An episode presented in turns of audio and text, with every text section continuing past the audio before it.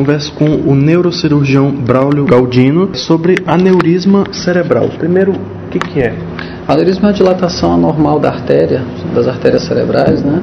que através de um enfraquecimento da parede da artéria, ela dilata né, e o maior risco desse aneurisma é o rompimento, é o sangramento para dentro do cérebro. É uma doença? É uma doença. É uma doença que tem várias causas, né?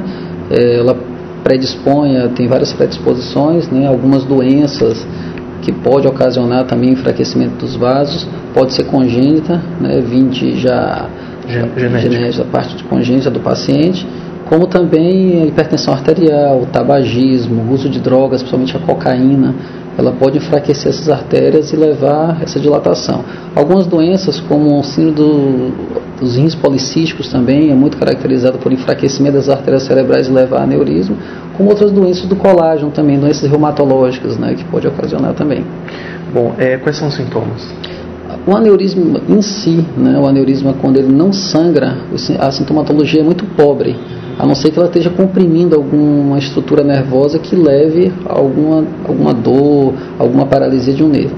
Mas o que é mais catastrófico para o cérebro é quando o aneurisma rompe, né, que ele jorra, ele inunda o, sangue, o cérebro de sangue. Então, com isso, acaba trazendo as consequências piores, que, são, que é o sangramento ou a ruptura do aneurisma. Em um tempo muito curto, né? Pra... Em um tempo muito curto. A cefaleia súbita, né, a gente, o paciente sente aquela dor de cabeça pior que já sentiu na vida, a, seguida de náuseas, vômitos e perda de consciência. Isso é muito comum. Né? Esses pacientes referem a essa cefaleia súbita, quer dizer, é uma, uma dor de cabeça totalmente diferente daquelas que geralmente eles estão acostumados a sentir. Então, o risco então aí já é de ser uma doença silenciosa, né? Silenciosa, é uma doença silenciosa. Tem pessoas que a gente só sabe que vai ter aneurisma quando eles chegam no pronto-socorro e já sangrou.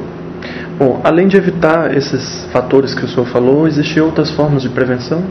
Prevenção seria aquela parte de você, é, a parte de alimentação, né, para evitar aumento de colesterol, aumento de pressão, uma vida saudável, atividade física, tudo isso aí contribui.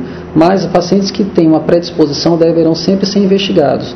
Então, irmãos, né, parentes de primeiro grau que tiveram aneurismas, tem alguns casos de aneurismas hereditários, né, que vêm de, de família, né, então tem que ser investigados com alguns exames uma angiorressonância, uma angiotomografia e o que mais, que é o, o exame que mostra mais fidedigno, seria a angiografia mesmo, a arteriografia. Bom, quando identificado, é, como é que é? Existe tratamento? Existe tratamento, depende do tamanho e da localização. O tratamento são dois tipos, geralmente, do tratamento, tratamento neurocirúrgico, que é aquele que é a clipagem do aneurisma, você faz uma microcirurgia, né, o qual você aborda diretamente o aneurisma e coloca um clipe, ou um grampo, que eles chamam também, e tem a parte endovascular, que o paciente ele é submetido a um cateterismo da artéria, né, qual essa artéria vai até o cérebro, essa, esse catéter vai até o cérebro e com isso consegue isolar ou fechar esse aneurisma. Bom, quando não é possível evitar, fica com alguma sequela a pessoa? 60% dos casos eles voltam às atividades normais que tinham antes. Então você vê, é uma doença tão grave que 10 a 15% dos pacientes que têm a ruptura do aneurisma eles morrem em casa, antes de qualquer atendimento médico. E essa parte que vai para o atendimento médico, 40% fica com algum grau de sequela, e às vezes sequelas graves. Né? Então os pacientes podem ficar sem movimentar um braço, uma perna, sem falar, alterações psicológicas, né? alterações visuais, isso aí tudo pode acontecer pós o sangramento. Né? E 60% conseguem voltar, que são bem operados, que é feito um bom tratamento de UTI, tudo isso pode influenciar no prognóstico do paciente. Aqui no Maranhão, como é que está na rede pública é, essa questão da, da identificação do, do, do, aneurisma? É, da identificação do aneurisma, às vezes tem um pouco na demora de, de, você detectar por causa da quantidade de pacientes que precisam do exame, né? Apesar de tudo que tem sido feito hoje, é, nós temos visto que assim que tem, tem excelentes profissionais aqui em São Luís, principalmente na área pública como na área particular, né, que podem detectar e operar esses aneurismas. Né? Então, tem os hospitais públicos que estão, têm excelentes neurocirurgiões que podem resolver o problema. Né? O problema, às vezes, maior é a demanda, que é muito grande, e o acesso ao exame com mais rapidez. Né? Então, a demanda é muito grande para pouco, pouca estrutura para oferecer. Né? Mas, em termos da parte médica, o hospital é muito. O hospital não, o Estado é muito bem servido. Né?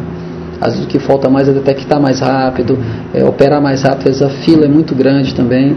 né, em relação à quantidade de leitos de UTI, porque geralmente são pacientes que precisam de um leito de UTI, então fica bem a desejar em termos de espera, né? mas em relação aos profissionais, nós temos bons profissionais aqui. E espera aí, o tempo é fundamental, né? Com certeza.